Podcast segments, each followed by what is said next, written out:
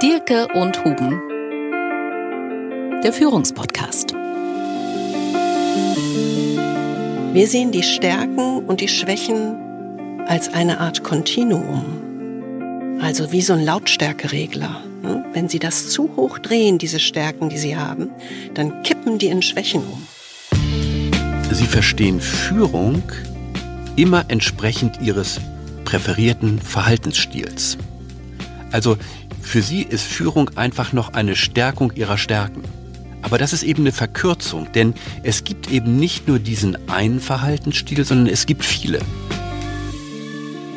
Lieber Olaf Scholz, es ist ganz klar, da müssen Sie ran als Bundeskanzler. Es geht um Ihre Wirkung und Wirksamkeit für die Bevölkerung der Bundesrepublik Deutschland. Und diese Wirkung und Wirksamkeit, die brauchen wir gerade jetzt. In voller Größe. Das ist ein ganz klassisches Muster, das wir in Ausnahmesituationen in allen sozialen Gruppen erleben. In der Krise suchen Menschen eine Person, die Richtung gibt, die die Ängste aufnimmt und die uns in irgendeiner Art und Weise inspiriert und uns den Sinn von alledem vermittelt. Die Autorität einer Führungskraft und einer politischen Führungskraft wie Sie ja ohnehin ist nichts anderes als temporär verliehene Macht im Austausch für eine Dienstleistung.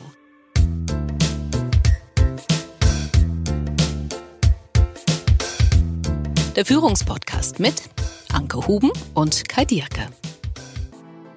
Wir freuen uns sehr, dass Sie heute wieder dabei sind, wenn es darum geht, Führung mit anderen Augen zu sehen. Und wir hoffen sehr, dass Sie in dieser Woche auch mal ein paar persönliche Lichtblicke hatten, so dass Sie das große Ganze besser ertragen können. Wir wählen heute mal einen etwas anderen Weg und wenden uns direkt an Olaf Scholz. Lieber Herr Scholz, wer bei mir Führung bestellt, bekommt sie auch. Das haben Sie gesagt. Und wir nehmen Sie ernst. Wir nehmen Sie beim Wort. Wir bestellen Führung. Allerdings in einem etwas anderen Sinn, als Sie vermutlich denken und auch viele Kritiker, die bei Ihnen Führung einfordern. Immer mit diesem Unterton, stärker auftreten, dominant sein, klare, eindeutige Linien zeichnen, Entscheidungen setzen. Also schalten Sie bitte nicht ab. Wir meinen es wirklich gut mit Ihnen. Mhm. Uns geht es in diesem Podcast, den wir Ihnen persönlich widmen, nicht um Konfrontation, sondern es geht uns um Reflexion und Inspiration für Sie. Es geht uns nicht um Bashing, sondern es geht vielleicht um eine Einladung zur Selbstreflexion. Und deswegen haben wir auch überhaupt keine Lust, uns in diesen selbstgefälligen und vielstimmigen Chor von Journalisten einzureihen, der sie mit allen möglichen Begriffen belegt, wie bedingt anführbereit oder Kanzler der Reserve, Kühlschrank oder Bundesnotar. Darum geht es uns nicht. Wir wissen, es ist eine extrem schwierige Zeit. Eine extrem schwierige Zeit für uns alle, aber ganz sicher auch für Sie.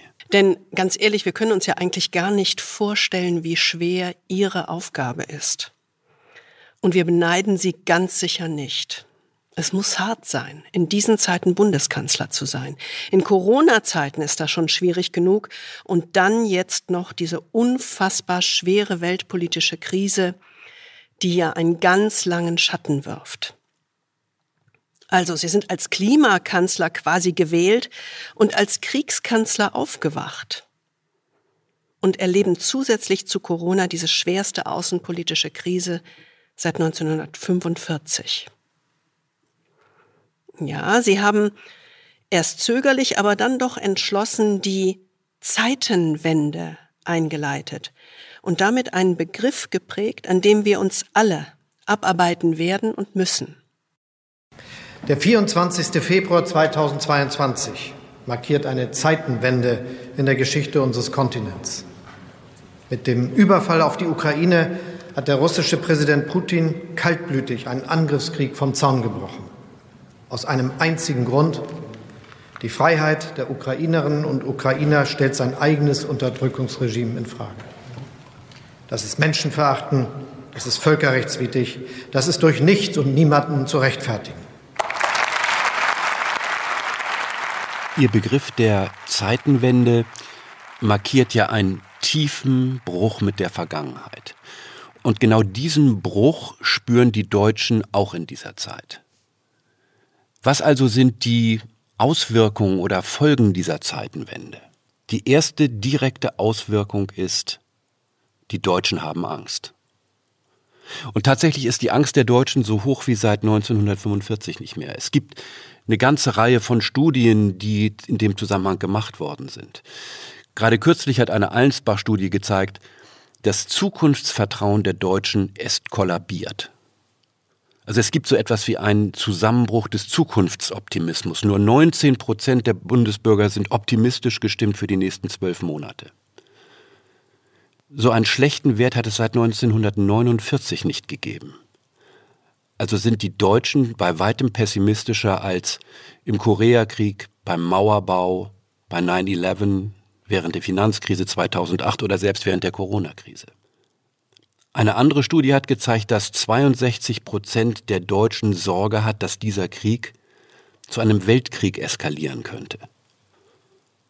78 Prozent sorgen sich vor einer Weltwirtschaftskrise und immerhin 87 Prozent halten den Ukraine-Krieg für eine der größten Einschnitte in der europäischen Geschichte.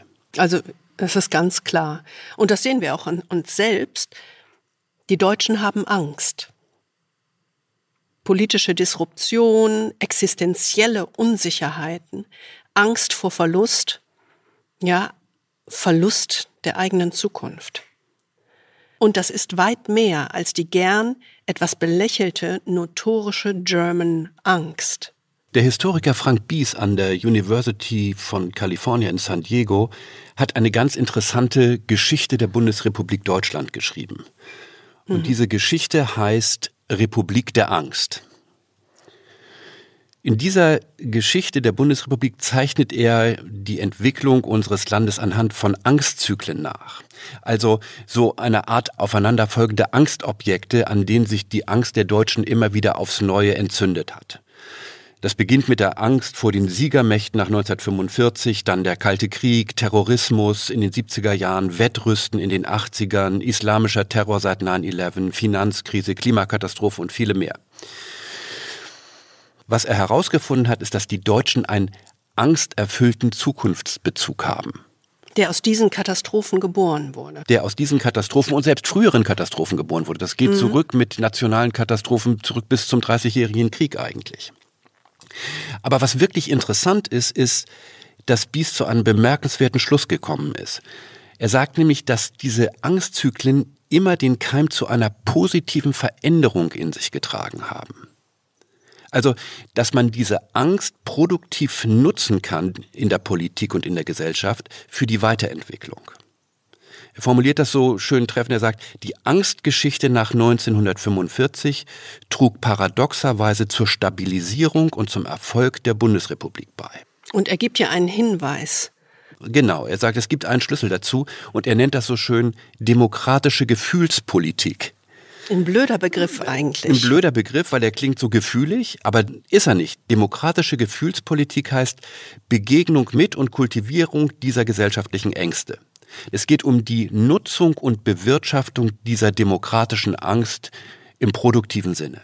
Okay, also das ist der eine Teil der Ausgangssituation, die fundamentale Angst der Deutschen, die man nicht ignorieren darf und die aufgenommen werden muss. Genau. Das Zweite, was wir als zusätzliche Indizien haben aus den aktuellen Umfragen, die Deutschen, lieber Olaf Scholz, sind nur begrenzt mit ihnen zufrieden. Die Zufriedenheit mit ihrer Arbeit sinkt von 56 Prozent im Februar auf 48 Prozent im März. Das ist immer noch ordentlich, aber ganz klar, der Trend geht in die falsche Richtung. Also diese konkreten Herausforderungen, die Sie eh haben und die Umfragen zu Stimmung und zu Ihrer eigenen Arbeit, also quasi wie Feedback, können Sie ja nicht einfach wegdrücken. Das ist ja ähnlich wie bei unserer Arbeit mit CEOs in Unternehmen. Confront genau. the brutal facts. Und damit umgehen und nicht, ach, das wird schon wieder besser werden. Denn eigentlich kann man das ganz gut vergleichen. Eigentlich sind Sie doch CEO der Deutschland AG. Aber bitte, ja, ja, ich höre Sie schon sagen, das kann man doch überhaupt nicht vergleichen. Da widersprechen wir. Mhm. Es ist nicht das Gleiche, aber es ist vergleichbar. Und wir können auf Ähnlichkeiten und Muster schauen. Und die sind durchaus gegeben. Und ganz ähnlich wie bei manchen CEOs haben sie eine absolut rasante Entwicklung. Blitzkarriere könnte man sagen. Also wenn man das jetzt mit Unternehmen vergleicht, sind sie von dem Leiter einer der kleinsten Regionalgesellschaften eines Konzerns. Das hören die Hamburger nicht gern. Nee, erster Bürgermeister in Hamburg. Sind sie aufgestiegen zum Konzern-CFO, also zum Finanzminister. Boah, ein Wahnsinnsschritt. Und dann haben sie einen weiteren Wahnsinnsschritt gemacht. Sie sind vom Finanzminister aufgestiegen zum Bundeskanzler, also vom CFO zum CEO. Hätten Sie sich Kanzler sein anders, möglicherweise leichter vorgestellt? Nein. Lieber Herr Scholz, ganz ehrlich, ja, leichter haben Sie sich sicher nicht vorgestellt, aber doch anders, oder?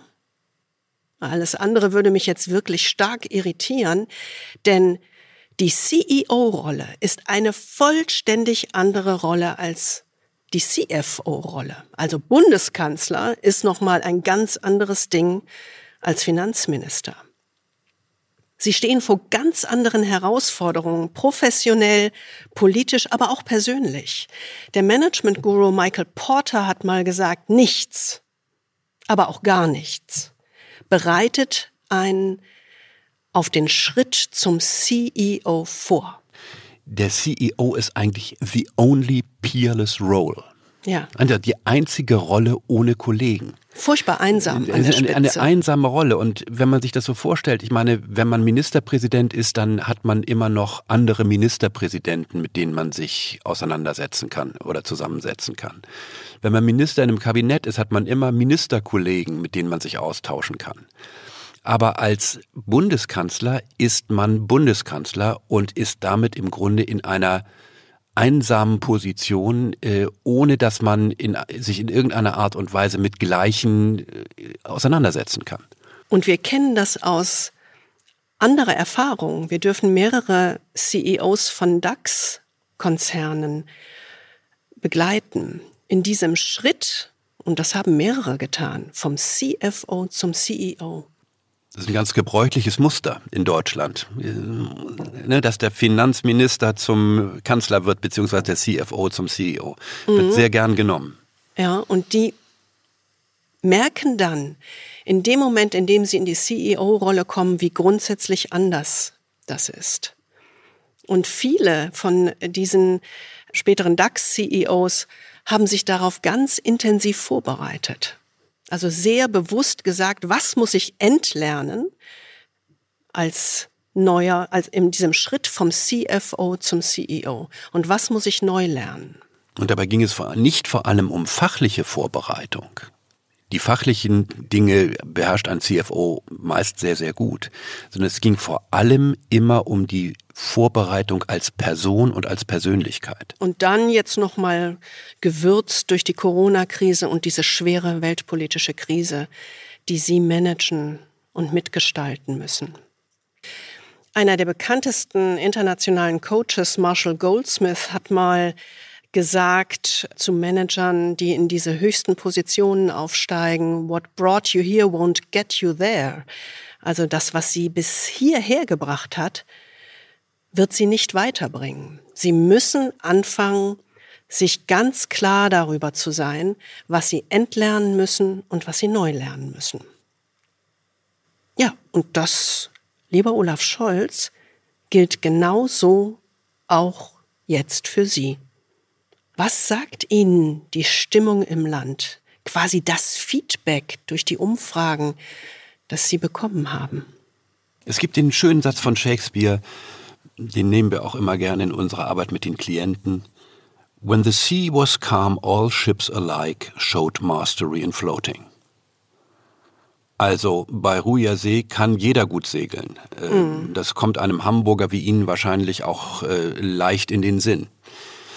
Aber jetzt kommt es eben wirklich darauf an, beziehungsweise es kommt auf Sie an, dass Sie in diesen stürmischen Zeiten ihre Führungsqualität entwickeln und sich zu einem Führer in stürmischen Zeiten weiterentwickeln.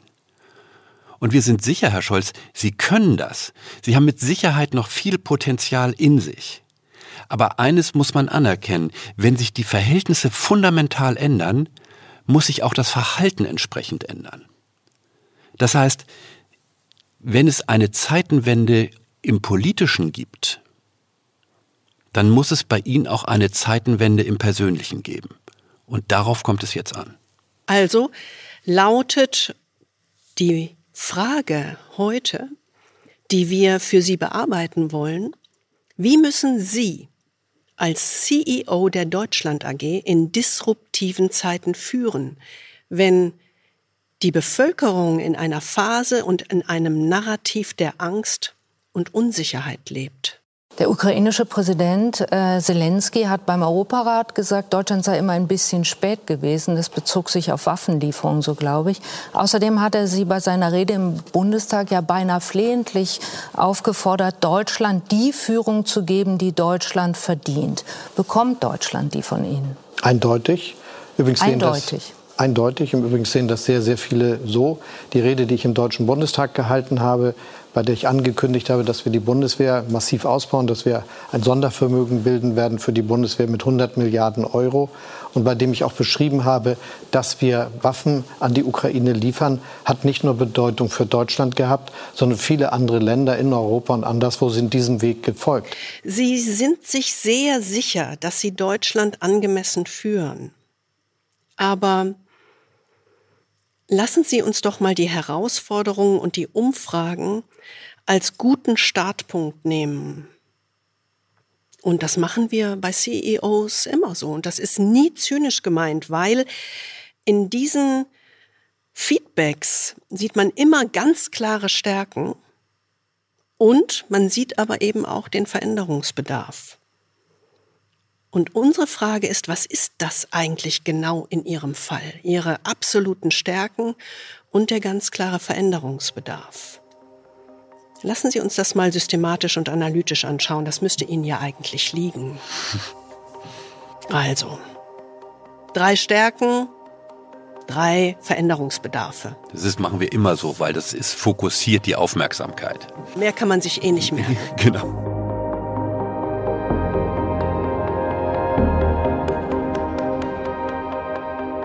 Fangen wir doch mal mit den Stärken an. Und das sieht jeder, der sie beobachtet, der ihnen zuhört. Die erste große Stärke ist, sie sind ein kühler Kopf.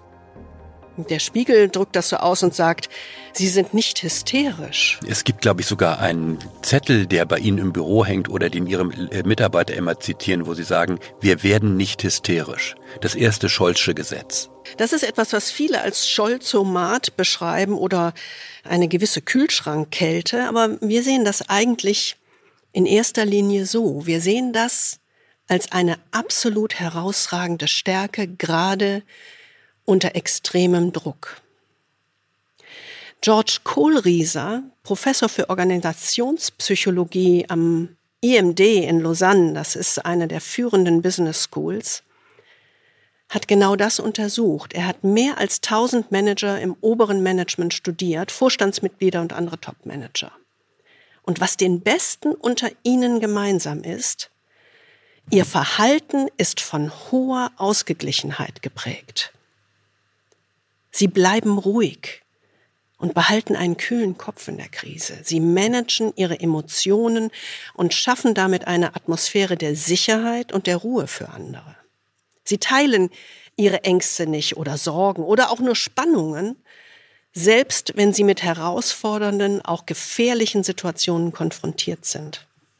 Doch Sie sind unter den Befragten die absolute Ausnahme. Ihre Fähigkeit, lieber Herr Scholz, also den kühlen Kopf zu bewahren, ist absolut selten. Darauf können Sie bauen. Wir haben das ja auch in dem, in dem unserem Podcast über Boris Johnson mal so schön beschrieben. Boring is the new sexy. Das sind Sie, Herr Olaf Scholz. genau.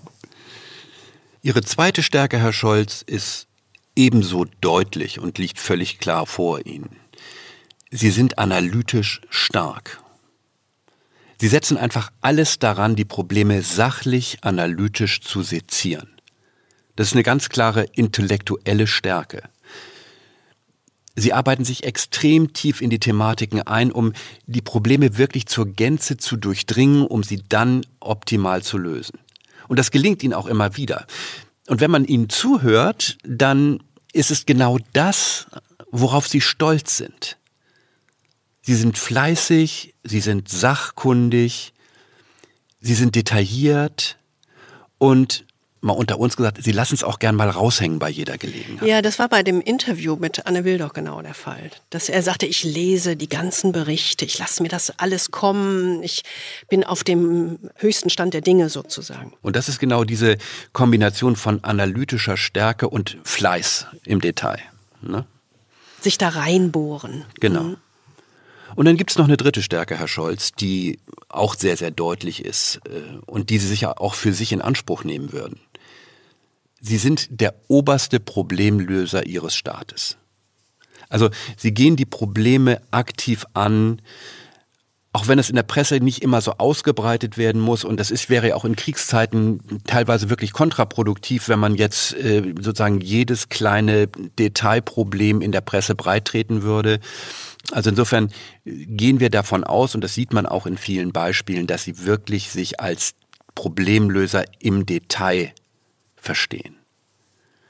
Und es ist auch ganz interessant, wenn man ihnen zuhört und äh, Interviews mit ihnen hört, dann gibt es immer wieder die gleichen Worte, die sie mit größter Häufigkeit wiederholen. Diese Worte sind präzise, planen, vorbereiten, Effizienz.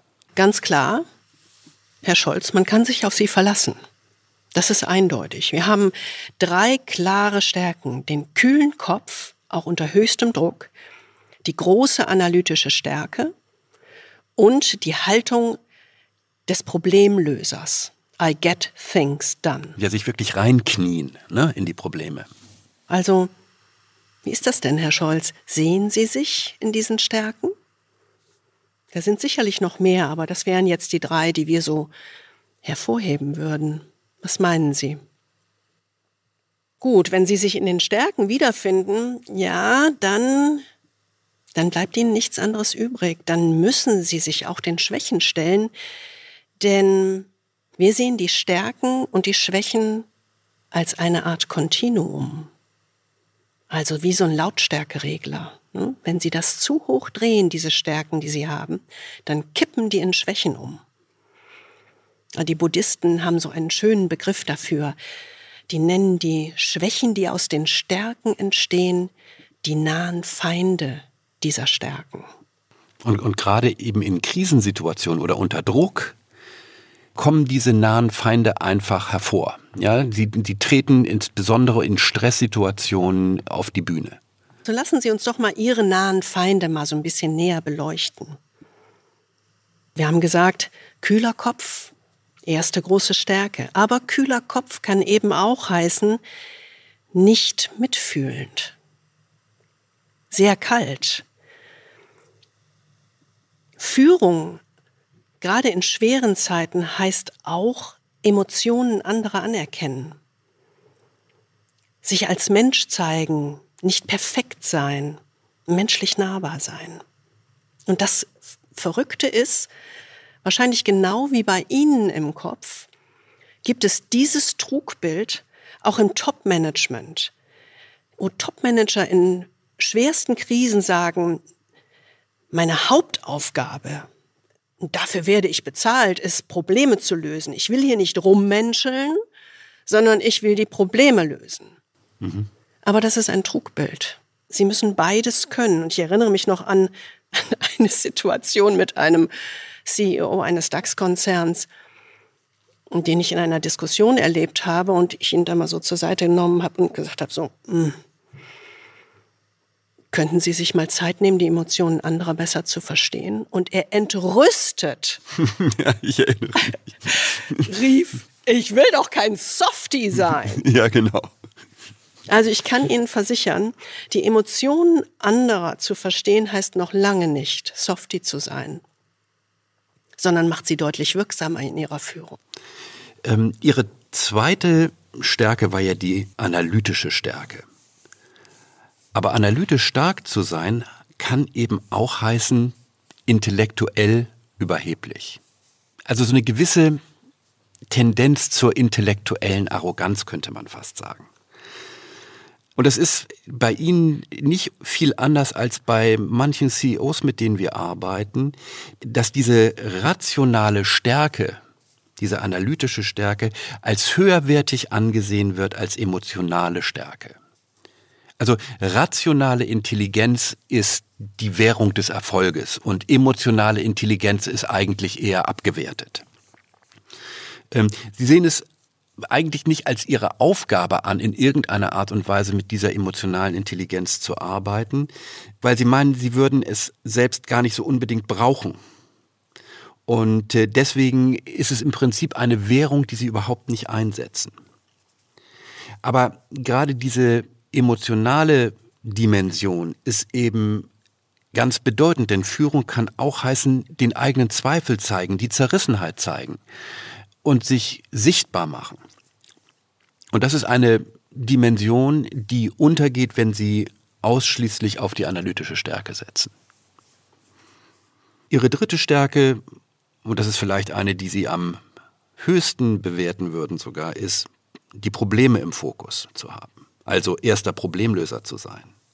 Aber die Probleme im Fokus zu haben, kann natürlich auch heißen, sehr kleinteilig, technisch zu denken, anstatt die große Linie oder die große Vision vor Augen zu haben. Wir wissen, Deutschland hat ein Problem mit Visionen und äh, gerade Bundeskanzler, die aus Hamburg stammen, haben immer ein Thema mit Visionen. Helmut Schmidt hat ja gesagt, wer Vision hat, soll äh, zum Arzt gehen. genau. Sie schließen da im Prinzip nahtlos an, aber wenn man das mal ernst nimmt, dann heißt Führung eben auch das große Ganze sehen und einen Rahmen zu spannen für das Verständnis dessen, was passiert, Mitgefühl zeigen. Und wenn man sie so hört und äh, Anne Will über die Sterbenden in der Ukraine spricht und sie geben eine technische Antwort im Sinne von erstens, zweitens, drittens, dann belegt das nur, dass sie die, nicht nur die Probleme im Fokus haben, sondern dass sie nur die Probleme sehen und nichts darüber hinaus. Und das ist ein großes Risiko. Da habe ich auch geschluckt. Ich dachte, mein Gott. Und es geht, darum geht es ja eben. Also wenn man, wenn man in einer solchen Position ist, dann geht es eben darum, ich, ich sage mal für Norddeutsche, als Kapitän auf der Brücke sichtbar zu sein und die große Richtung zu bestimmen. Es geht nicht darum, im Maschinenraum zu sein und Kohle zu schaufeln. Herr Scholz, das sind Ihre Stärken und Ihre Schwächen, also Ihre nahen Feinde. Und es gibt sicher noch mehr, aber das ist Ihr Kernprofil. Bekommt Deutschland die Führung, die es verdient hat? Ich finde, man darf nicht drum herum reden. Deshalb gestatten Sie mir noch eine Bemerkung zu Ihrer äh, Feststellung eben. Nein, das ist falsch, was Sie sagen. Ich Was? bin im Dezember des letzten Jahres Kanzler der Bundesrepublik Deutschland geworden und habe bei der Rede im Deutschen Bundestag eine jahrzehntelange Praxis der Bundesrepublik Deutschland beendet. Ich finde das ziemlich schnell und ziemlich viel Führung. Mhm. Und wenn jemand das anders sieht, dann ich hatte ja nur was zu den Waffenlieferungen Dann gestatte gesagt. ich das sehr gerne, weil das zur Demokratie und zur Meinungsfreiheit dazugehört. Aber es ist nicht realistisch, dass das eine seriöse Haltung ist. Wenn wir uns noch mal auf Ihr Eingangszitat zurückbesinnen, Herr Scholz, wer bei mir Führung bestellt, bekommt sie auch, dann ist ja eines deutlich. Sie verstehen Führung immer entsprechend Ihres präferierten Verhaltensstils. Also für Sie ist Führung einfach noch eine Stärkung Ihrer Stärken. Aber das ist eben eine Verkürzung, denn es gibt eben nicht nur diesen einen Verhaltensstil, sondern es gibt viele. Wir arbeiten in unserer Arbeit mit Top-Management-Teams und CEOs immer mit vier Verhaltensstilen. Die kann man sich relativ leicht merken, die sind intuitiv. Ja, sehr plakativ. Natürlich kann man immer darüber diskutieren, aber die sind auf alle Fälle intuitiv und, und einleuchtend genug, dass man auf der Basis einen guten Schritt nach vorne machen kann. Der erste dieser Verhaltensstile ist der Controller. Der Controller ist der entschlossene Tatmensch. Für ihn zählen nur Ergebnisse. Der zweite Verhaltenstyp ist der Analytiker. Der Analytiker ist der datenorientierte Faktenmensch. Für ihn zählt nur die Logik. Der dritte Verhaltenstyp ist der Promoter. Der Promoter ist so etwas wie ein intuitiver Erneuerer. Für ihn sind vor allen Dingen Ideen entscheidend. Und dann gibt es den Integrator. Der Integrator ist der emotionsbewusste und wohlgemerkt emotionsbewusste, nicht emotionale, emotionsbewusste Menschenführer. Für ihn sind die Beziehungen und die Bedürfnisse der Menschen das Bedeutendste. Jeder Mensch hat so etwas wie einen präferierten Verhaltensstil, also derjenige, Verhaltensstil, den er am natürlichsten spielt und in dem er sich am wohlsten fühlt. Das ist so seine Komfortzone. Und dieser Verhaltensstil tritt eben unter Druck ganz besonders klar hervor. Und das beobachten wir eben auch bei Ihnen. Und manchmal kann es auch eine Mischung von zwei Verhaltensstilen sein. Also wenn wir Sie so anschauen, lieber Herr Scholz, ja, dann sind Sie auf der einen Seite der Analytiker, der datenorientierte Faktenmensch für den nur die Logik zählt. Und auf der anderen Seite der Controller, der entschlossene Tatmensch, für den nur Ergebnisse zählen. Sehr eindeutig. Jetzt könnte man da natürlich fragen, ja, ist das denn ein Problem? Mm, ja. Also, ich sag mal so, bei einem DAX-CEO haben wir es mal so ausgedrückt. Wenn einer Ihnen sagt, Sie haben Ohren wie ein Esel, ignorieren Sie es einfach. Aber wenn drei Ihnen sagen, Sie haben Ohren wie ein Esel, kaufen Sie sich einen Sattel. Lieber Olaf Scholz, es ist ganz klar. Da müssen Sie ran als Bundeskanzler. Es geht um Ihre Wirkung und Wirksamkeit für die Bevölkerung der Bundesrepublik Deutschland. Und diese Wirkung und Wirksamkeit, die brauchen wir gerade jetzt in voller größer. Sagen wir es einfach, wie es ist, Herr Scholz. Autorität und auch Ihre Autorität ist ja am Ende nichts anderes als zugestandene Macht im Austausch für eine Dienstleistung.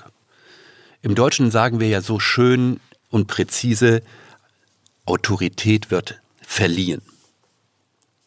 Und Autorität ist so etwas wie ein universales Konzept. Aber man kann sich mal so ein bisschen vor Augen führen, was heißt das eigentlich im Kern? Was bedeutet Autorität im Kern? Und man kann sich das sehr, sehr gut vorstellen. Äh, wir haben in einem anderen Podcast schon mal über Ron Heifetz von der Harvard Kennedy School gesprochen. Der verdeutlicht das Konzept von Autorität sehr plakativ an einem Silberrücken, also diesem Alpha-Tier in einem Gorilla-Clan. Und mit diesem Bild kann man sehr, sehr gut eigentlich auf den Punkt bringen, was Autorität in einer hierarchischen Struktur heißt. Und es ist völlig egal dabei, ob man an der Spitze eines Staates als Bundeskanzler steht, an der Spitze eines Unternehmens als CEO, an der Spitze eines Teams, eines Bereichs oder eben auch eines Gorilla-Clans. Und was Heifetz sagt, ist, glaube ich, sehr einprägsam. Heifetz sagt, der Silberrücken übernimmt für seinen Clan traditionell fünf zentrale Dienstleistungen, um sich Gefolgschaft zu sichern. Die erste Dienstleistung ist Richtung geben. Die zweite Dienstleistung ist Schutz sichern. Die dritte Dienstleistung ist Orientierung bieten. Die vierte Dienstleistung ist Ordnung gewährleisten. Und die fünfte Dienstleistung ist Normen aufrechterhalten. Diese fünf Dienstleistungen muss nicht nur der Gorilla-Anführer, sondern muss jeder Anführer gegenüber seiner Gefolgschaft liefern, damit ihm die Autorität nicht entzogen wird. Das heißt, Autorität ist per se fragil, brüchig und flüchtig und sie ist vor allen Dingen abhängig von den Erwartungen anderer an diese eigene Dienstleistung. Und sie kann eben jederzeit entzogen werden. Die Autorität einer Führungskraft, Herr Scholz, und einer politischen Führungskraft wie Sie ja ohnehin, ist nichts anderes als temporär verliehene Macht im Austausch für eine Dienstleistung. Durch Dienen eine Leistung erbringen heißt aber, Sie müssen die Bevölkerung dort abholen, wo sie steht. Sie müssen sich die Autorität als Bundeskanzler verdienen. Und das heißt, Sie müssen sich in Ihrem Führungsstil darauf ausrichten. Sie müssen aus Ihrer Komfortzone raus und auch neue Tasten lernen, um diese ganze Klaviatur zu beherrschen. Nur so werden Sie als Bundeskanzler erfolgreich sein und Ihrer dienenden Führungsaufgabe gerecht werden. Also lassen Sie uns mal darauf schauen, was Dienen als Bundeskanzler in diesen schwierigen Zeiten konkret heißt.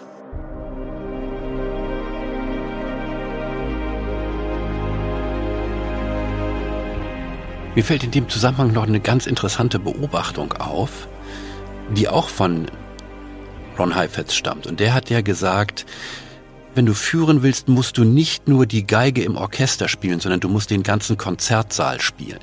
Ja. Und ich glaube, das ist auch nochmal eine ganz wichtige Einsicht, die wir hier nochmal deutlich machen müssen. Wenn wir über Führung sprechen, dann sprechen wir nicht über Führung des Kabinetts oder über Führung im Bundestag, sondern Führen ist eine Dienstleistung gegenüber der gesamten Bevölkerung. Ja, das ist super, das ist ein gutes Bild. Ne? Wenn man auf dieses ganze Thema Führung schaut, mm, gibt es natürlich viele Dinge, äh, über die man in tiefere Gedanken kommen kann. Aber ich glaube, was wichtig ist, ist nochmal sich so das grundlegende Konzept vor Augen zu führen, das Abraham Zalesnik, ein Harvard-Professor, vor vielen, vielen Jahren entwickelt hat. Und das ist die Unterscheidung zwischen Management und Leadership. Also im Deutschen würde man vielleicht sagen zwischen Leitung und Führung aber wir sagen einfach mal Management versus Leadership. Das gibt es auch in vielen Permutationen, vielen mhm. Veränderungen. Aber es passt hier ganz gut, um mal den Grundunterschied deutlich zu machen. Das Spannungsverhältnis, genau. Ja. Salesnik hat 1977 mit diesem einfachen Konzept eigentlich gesagt, es gibt Manager auf der einen Seite und Leader auf der anderen Seite. Manager und Leader unterscheiden sich fundamental in Bezug auf ihre bevorzugten Zielsetzungen, auf ihre Vorgehensweisen und auf ihre zugrunde liegende Haltung. Neudeutsch würde man wahrscheinlich sagen Mindset. Der Manager ist vor allem eines, der Manager ist Problemlöser. Er begreift sich auch primär als Problemlöser. Sein Ziel ist es, das Problem kurzfristig in den Griff zu bekommen, jedes Problem. Und es geht ihm darum, durch dieses Problemlösen die Erwartungen anderer zu erfüllen. Das wird Ihnen wahrscheinlich gar nicht so unbekannt vorkommen. In seinem Vorgehen vertraut der Manager stark auf Logik, auf rationale Intelligenz und auf Fakten. Der Manager bevorzugt so erprobte Vorgehensweisen mit klarer Struktur und klaren Verantwortlichkeiten. Erfolg basiert auf Messbarkeit und Kontrolle.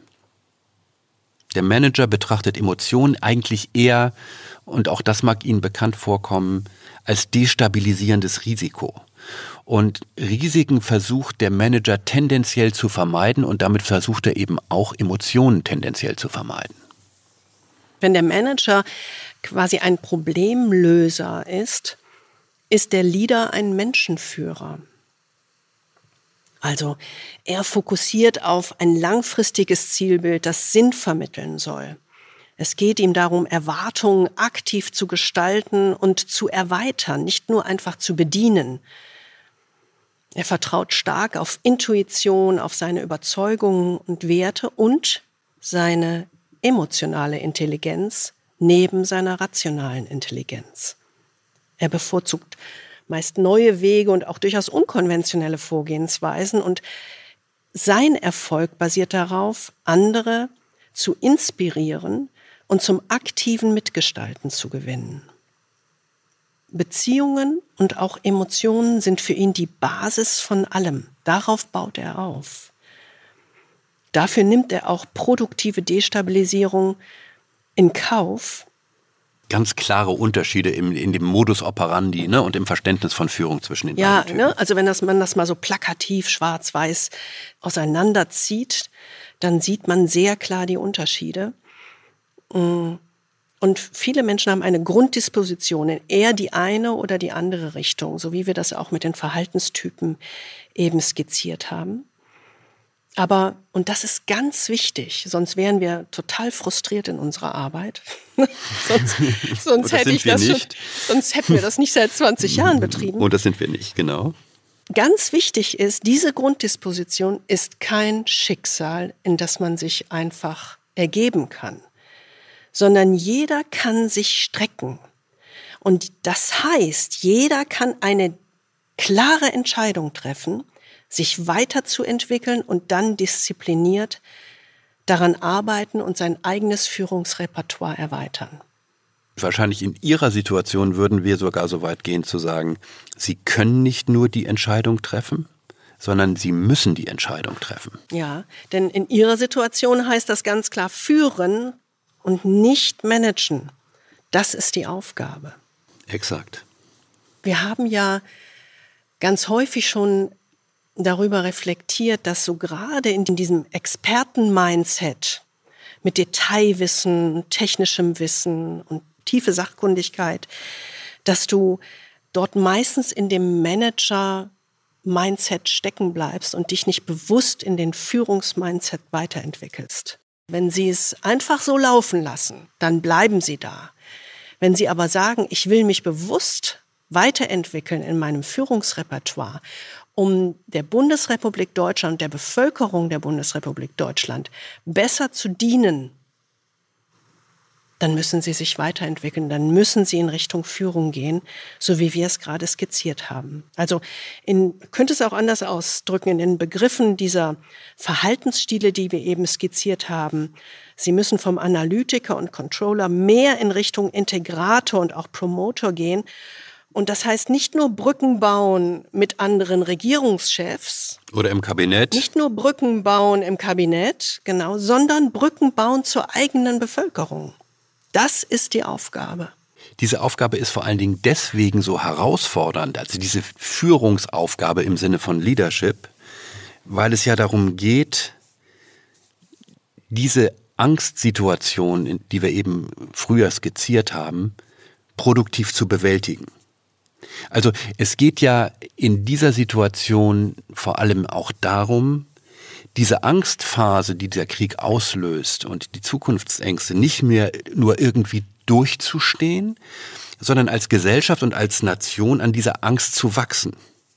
Und das ist uns ja schon öfter in der Geschichte der Bundesrepublik auch gelungen. Haben wir ja vorhin skizziert.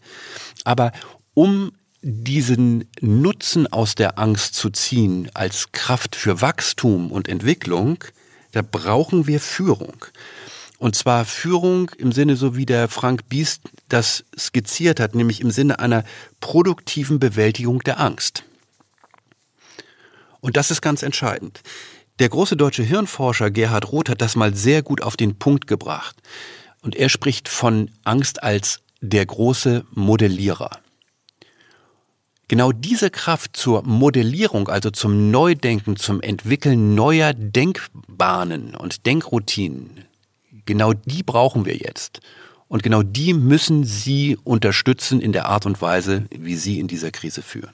Ja, und wir haben das ja schon als Bevölkerung in Deutschland, ähm, wie du das auch schon jetzt zu Anfang schon gesagt hast, mehrfach erlebt, diese Angstphasen, und haben daraus ja gelernt, wie man damit umgehen kann und wie man daran wachsen kann. Exakt. Und wenn man genau darauf eingeht, was du gerade sagst, dann kann man auch sagen, was sind eigentlich die Kernhebel, die es braucht, um diese Angst produktiv zu nutzen. Also Herr Scholz, was sind eigentlich die Dinge, auf die Sie jetzt besonders achten müssen und die besonders wichtig sind, damit Sie Ihrer Rolle in dieser Situation gerecht werden? Der erste Haupthebel in der Führung heißt Vertrauen. Vertrauen schaffen heißt vor allem Unsicherheit reduzieren.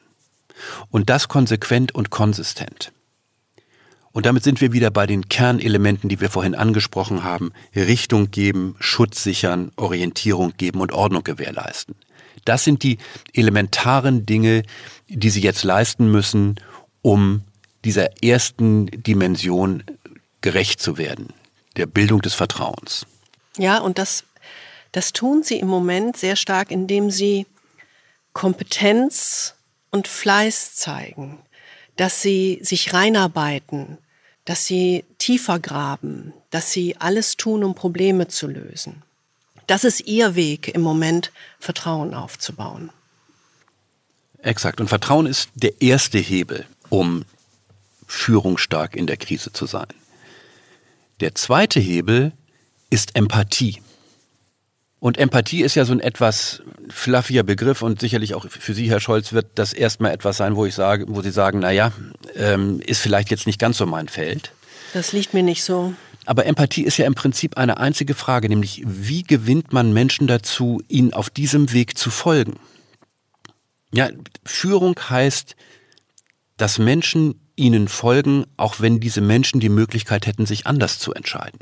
Es geht, und daran müssen wir immer denken, und das müssen Sie auch wahrscheinlich auf Ihre Agenda ganz oben stellen. Es geht darum, Followership zu erzeugen.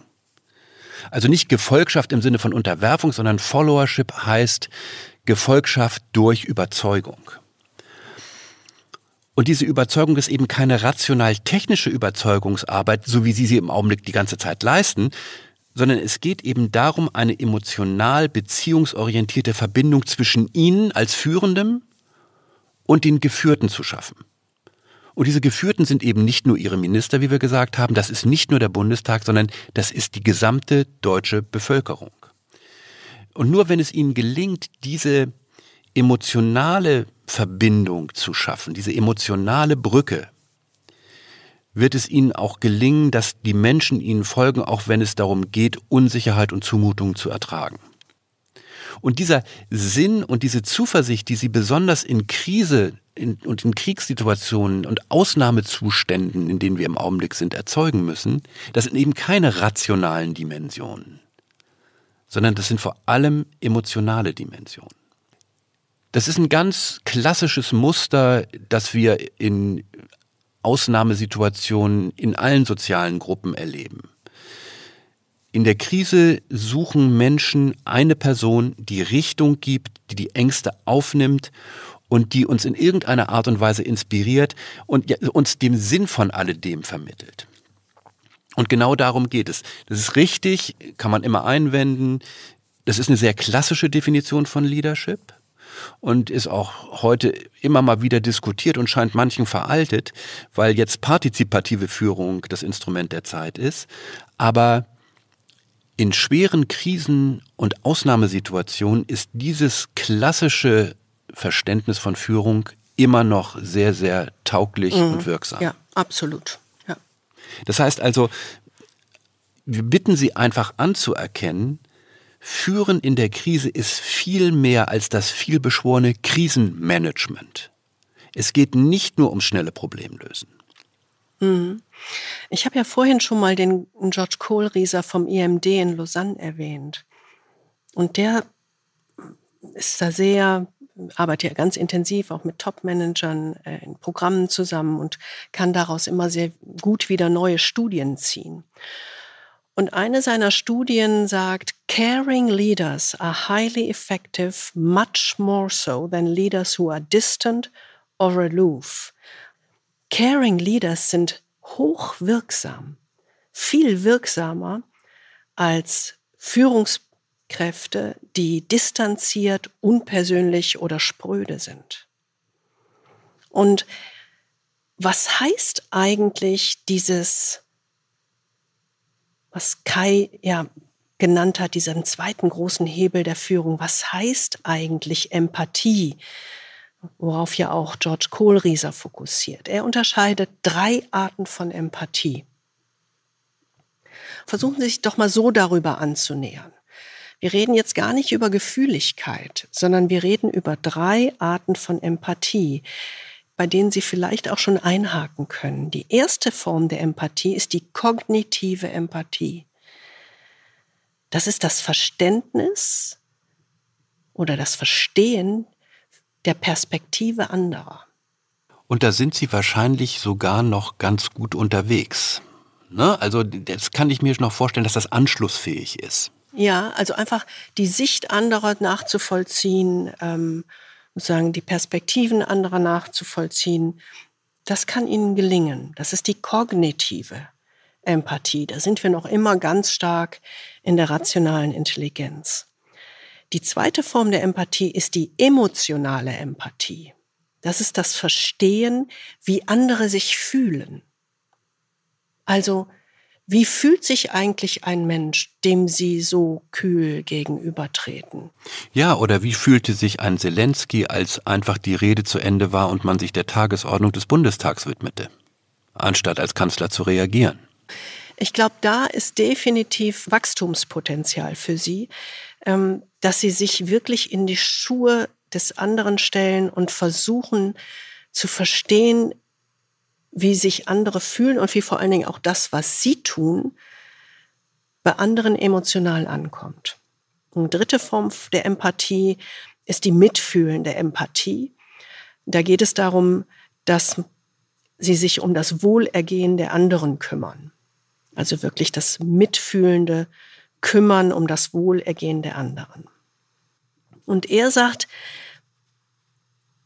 also diese Empathiekompetenz in dieser gebündelten Form der drei Arten, die Perspektive anderer zu berücksichtigen, die Gefühle anderer wahrzunehmen und ein aktives Interesse an ihrem Wohlergehen zu zeigen, er sagt, das ist die höchste Form von Führung. Also die ganze Bandbreite menschlicher Emotionen zu spüren und Mitgefühl zu geben und zu empfangen wichtig ist. Und ich glaube, das ist immer das, was man so miteinander vermischt. Und vielleicht haben Sie das auch bisher getan. Es geht gar nicht darum, selbst emotional zu werden oder gefühlig zu werden. Das würde Ihnen wahrscheinlich auch gar nicht stehen oder passen. Dann würden wir sie als unnatürlich wahrnehmen. Sondern es geht darum, die Emotionen anderer anzuerkennen, aufzunehmen und damit umzugehen, statt sie zu ignorieren und abzuwehren. Und ganz ehrlich, wir wissen, dass sie das können. Wir wissen, dass sie viel mehr Potenzial in sich tragen, als sie bisher zeigen. Sie reduzieren sich auf nur einen Aspekt ihrer Persönlichkeit. Aber es gibt eben einen wichtigen ersten Schritt, Herr Scholz, den Sie tun müssen. Und dieser erste Schritt besteht darin, dass Sie Ihre innere Haltung ändern müssen. Denn ihre innere Haltung, so wie wir sie lesen, besteht darin, dass sie sagen, die rationale Problemlösung ist höherwertig und ist meine eigentliche Aufgabe und das Emotionale ist etwas, auf das ich herabschaue. Die Höherwertigkeit des Rationalen und die Abwertung des Emotionalen, das ist der Kern der Herausforderung, vor der sie stehen. Und dafür müssen sie sich bewusst entscheiden, eine Gleichrangigkeit der beiden Dinge anzuerkennen. Ja, und Sie sind da auch nicht allein. Das sehen wir ganz häufig im Top-Management, dass das Rationale höherwertiger, exklusiver angesehen wird als die emotionale. Ist ja auch eine lange Tradition in Europa. Ne? Also das Rationale hat das Emotionale verdrängt. Das ist die Währung, die als höherwertig angesehen wird. Genau, der rationale Manager ist das sozusagen die höchste Form der Entwicklung. Ähm, das ist aber schon lange nicht mehr so. Und ich glaube, das hat man, das hat man auch im Top-Management, und das ist ja das, was wir, äh, wo wir auch täglich daran arbeiten, dass heute im Top-Management immer deutlicher wird, dass die emotionale Intelligenz, so wie ich es eben auch beschrieben habe, das Verstehen der Ursachen und der, der Emotionen der anderen, hm, dass diese emotional, in der Kurzform, ne, dass diese emotionale Intelligenz genauso hochwertig ist wie die rationale Intelligenz. Und dahin können sie sich entwickeln. Schritt für Schritt, ne? so systematisch und diszipliniert. Also es ist nicht ein Schalter, den man einfach umlegt. Nee, aber das haben wir schon häufig gesehen. Und ähm, Sie können sich ja auch gutes, gute Beispiele nehmen äh, bei Kabinettsmitgliedern. Ja. ja. Also ein Robert Habeck, eine Annalena Baerbock sind in dieser Dimension deutlich stärker. Und daran kann man sich ganz klar ein Beispiel nehmen. Warum nicht? Also, wir sind überzeugt, dass sie das schaffen, wenn sie sich bewusst dafür entscheiden und den Schalter im Kopf umlegen und sich dann daran machen, wirklich diszipliniert Schritt für Schritt zu gehen und ihre Komfortzone verlassen. Vielleicht hilft Ihnen ja als rationaler und wissenschaftlich denkender Mensch noch eine Einsicht aus den Neurowissenschaften. Antonio Damasio, einer der Begründer der Neurowissenschaften, hat das ganz klar auf den Punkt gebracht. Er hat gesagt, Gefühle oder Empfindungen sind keine feindlichen Eindringlinge ins Reich der Vernunft, sondern sie sind untrennbar in deren Netze eingeflochten. Das menschliche Denksystem ist nichts als eine Erweiterung des Gefühlssystems. So hat es sich ent eben entwickelt evolutorisch und dem müssen Sie als Führer auch Rechnung tragen. Und gerade in diesen ganz besonderen Krisenzeiten zeigt sich mit aller Klarheit eine Einsicht von Damasio. Menschen sind nicht Thinking Machines, but Feeling Machines that think. Ich liebe diesen Satz. Und genau deswegen bestellen wir Führung bei Ihnen. Mehr und anders.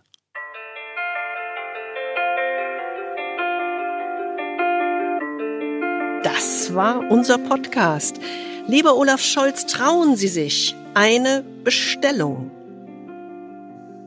Wir hoffen, Sie fühlen sich nachdenklich, nicht nur als Olaf Scholz, sondern als Zuhörer und produktiv verunsichert. In jedem Fall freuen wir uns auf Ihr Feedback, Ihre Ideen und Fragen mailen Sie uns gerne. Unsere E-Mail-Adresse finden Sie in den Show Notes und der Beschreibung dieses Podcasts. Und wir wünschen Ihnen auch in der kommenden Woche Freude am Führen und sind am nächsten Donnerstag wieder bei Ihnen. Wir freuen uns auf Sie.